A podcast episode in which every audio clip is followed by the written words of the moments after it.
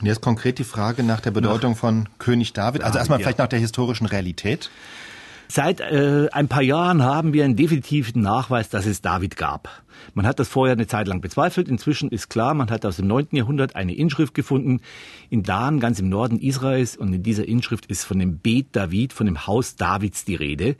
Das heißt, wir haben hier eine Bezeichnung, wie wir sie sonst häufiger im äh, vorderen Orient haben, dass ein Königtum nach dem Dynastiegründer, in dem Fall eben David, benannt wurde. Und damit ist das Gebiet Judas gemeint. Also die David als historische Gestalt, denke ich, kann man heute nicht mehr bezweifeln.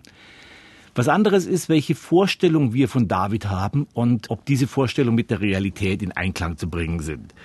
Man hat immer wieder die Vorstellung, das ist die große Blütezeit Israels gewesen so wird es auch ganz bewusst im Alten Testament dargestellt. Wenn man sich dann mal klar macht, hier fängt eigentlich erst ein Königtum an, das ganz, ganz bescheiden ist, dann ähm, wird schnell klar, dass die realen Umstände damals sicherlich bescheidener waren, als wir das häufig in unseren Köpfen haben.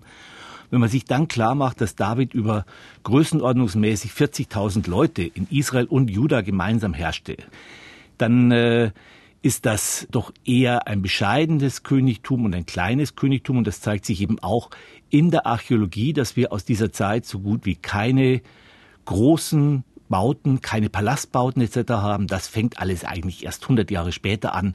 Unter mhm. Omri, dort entsteht dann ein richtig mächtiges Königtum.